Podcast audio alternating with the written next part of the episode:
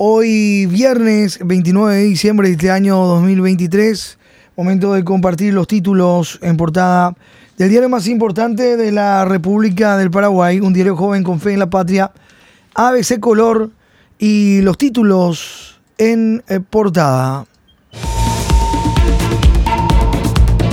Jugosos salarios para amigos de Raúl Atorre y Galaverna, bolsa de trabajo para operadores y familiares. Diego Velar es candidato y asesor de Nano Galaverna. Fue comisionado de diputados al Senado para lograr plus salarial. Ahora gana 10.725.000 guaraníes. Fotógrafa cercana titular de diputados, Caterine Crone, pasó de contratada permanente y su salario saltó a 10.580.000 guaraníes. La Torre hará rueda de prensa. Senador Colorado Ramón Retamoso justificó tener a dos hijos por ser cargo de confianza. En Ciudad del Este organizan comisión de escrache contra Nepo Babies.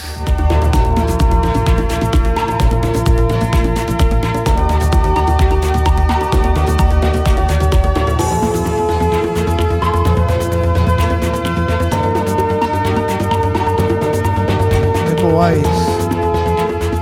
Los hijos privilegiados.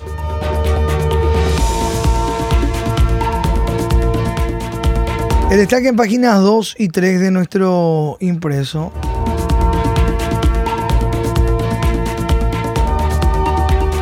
Cercano a la torre, Ignano Galaverna, otro que está mejor en el Congreso. El sueldo de la fotógrafa de la Cámara Baja pasó de salario mínimo a casi 11 millones de guaraníes. El Congreso que se convirtió en una gran bolsa de trabajo para familiares y operadores políticos.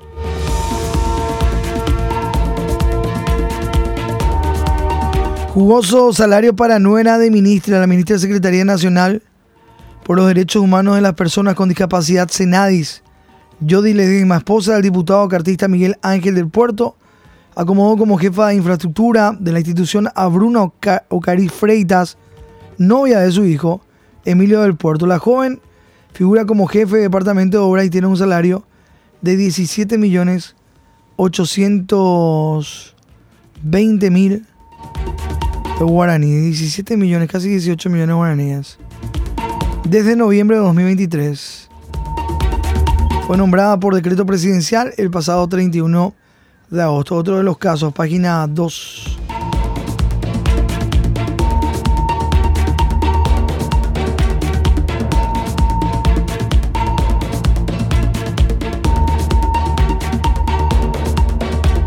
En el caso de la ministra Ledesma, tiene un sueldo de 28.937.435 guaraníes.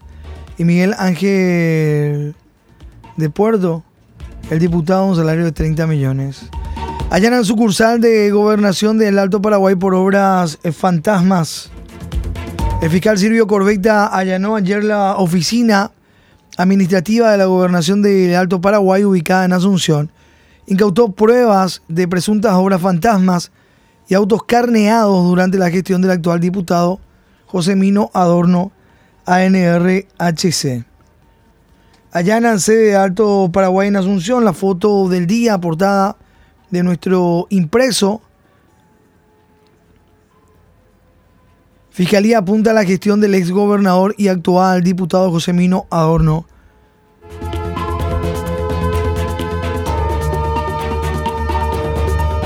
Silvio Corbeta, el fiscal quien encabezó el allanamiento en Asunción de la sede de la gobernación del Alto Paraguay.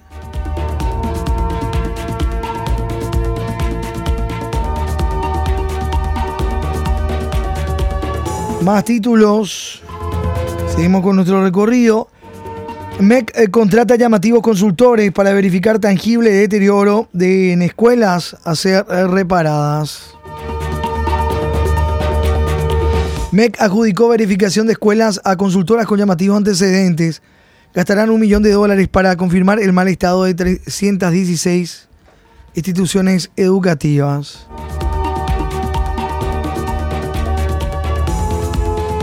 Una de ellas, Cialpa, demandó al MEC en 2019 y otra fue denunciada por presunto daño patrimonial en Conavi. Directores cuestionan la licitación por casi un millón de dólares.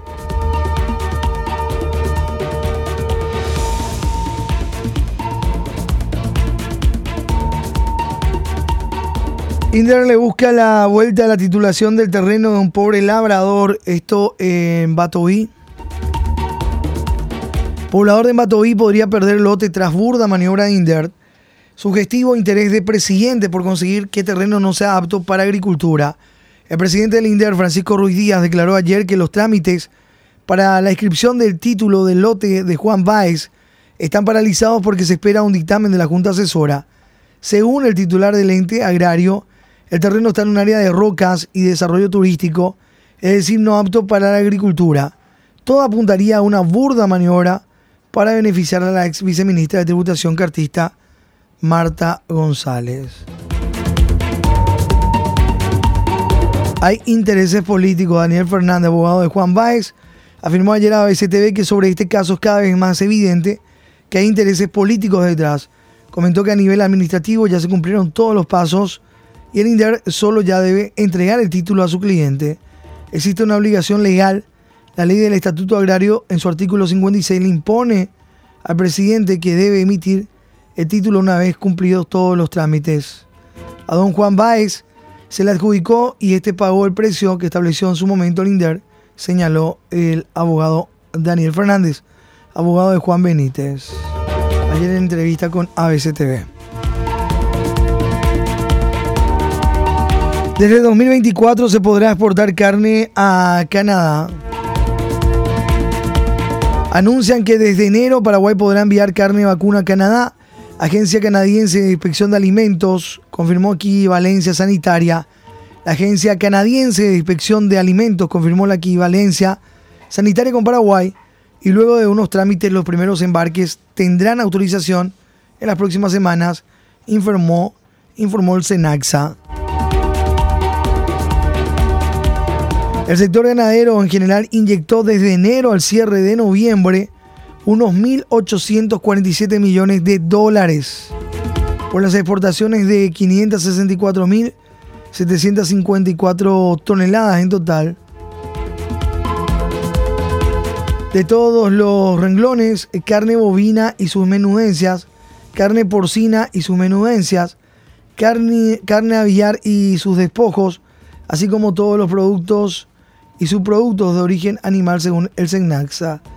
1.847 millones de dólares. Es lo que inyectó el sector cárnico al mercado desde enero al cierre de noviembre. Inflación del 2023 cerró en 3.7% según el Banco Central del Paraguay. Canasta básica registró inflación del 0.3% en diciembre y 3.7% en el 2023. Precio de los alimentos con los mayores incrementos en el IPC. La inflación en la canasta básica fue del 0.3% en el último mes, registrando en el año una variación del 3.7%, informó ayer el Banco Central del Paraguay. La mayor parte de la variación se debió a los incrementos en alimentos y servicios. Todos los datos, números, detalles hoy en página de nuestro impreso en la página 10. Tenemos la inflación interna anual, se ubicó en 3.7% en diciembre. Los niveles de precios continúan altos. Las principales variaciones por grupos de enero a diciembre. Tenemos la hortalizas, carne vacuna, servicio de electricidad, comida consumida fuera del hogar, embutidos, otros servicios.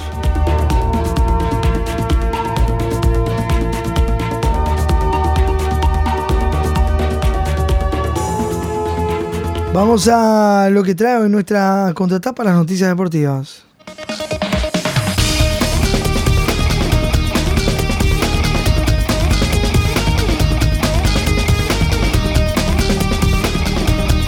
Aparece Villa Santi recibiendo su galardón, encuesta popular de ABC Color. Matías, el premiado, en sencillo pero motivo acto que tuvo como escenario el Salón Pablo Medina, Ayer se le entregaron los premios al mejor futbolista paraguayo del año a Matías Adalberto Villasanti Rolón, de 26 años.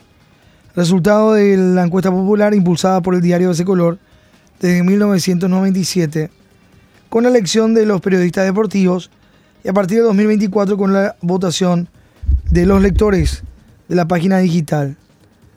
El volante de gremio estuvo acompañado por su señora madre, Mirta, y su hijo, Matías Agustín, 5 años. Además de los dos trofeos, Villasanti se adjudicó el premio otorgado por la firma comercial Nice. León Matías posando en la redacción de ABC El Color. Faltan 21 días para el inicio de la apertura 2024.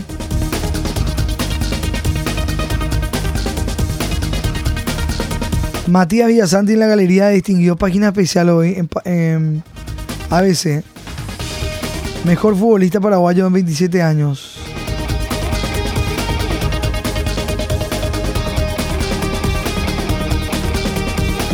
Tenemos el momento de la ceremonia, la entrega.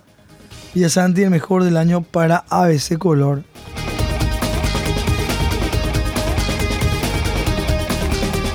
y también por votos de lectores y oyentes. Y voto de los periodistas, Matías y Asanti.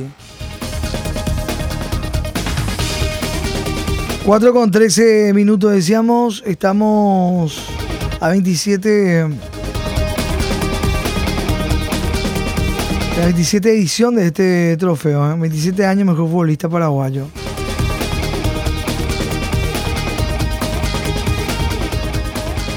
Otros temas del ámbito deportivo, cómo se van preparando los distintos clubes ya de cara al torneo Apertura, 21 días para el inicio del torneo.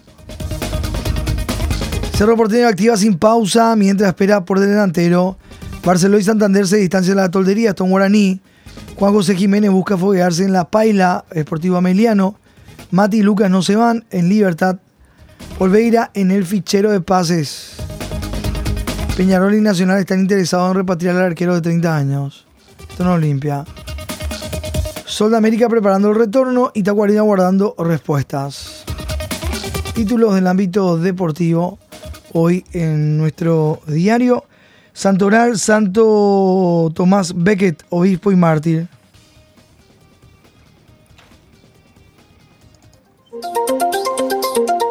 ABC Color, el diario completo, presenta el editorial de la fecha.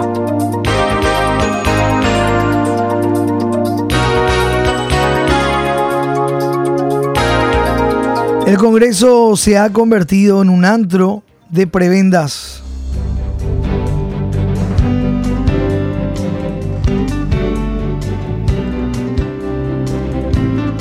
Quizá más que nunca el Congreso que debe generar las leyes que rijan los destinos del país se ha convertido más bien en un antro en el que predominan la politiquería barata y las prebendas, que en vez de beneficiar a todos los habitantes, privilegian a esposas, hijos, tíos o sobrinos de legisladores y de altas autoridades.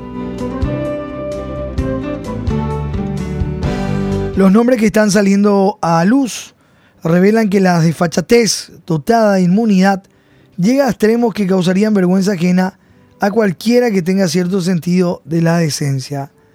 En medio de este carnaval de nepotismo y clientelismo que infecta al Congreso, el anuncio del titular de ese poder del Estado, senador Silvio Velar, de que se ampliará la sede legislativa para que pueda caber ese ejército de recomendados, es una afrenta a la ciudadanía que no se debe tolerar de ninguna manera. El Congreso se ha convertido en, un antro de prebendas, es lo que dice en parte nuestro editorial del día. Lee ABC Color, el diario completo.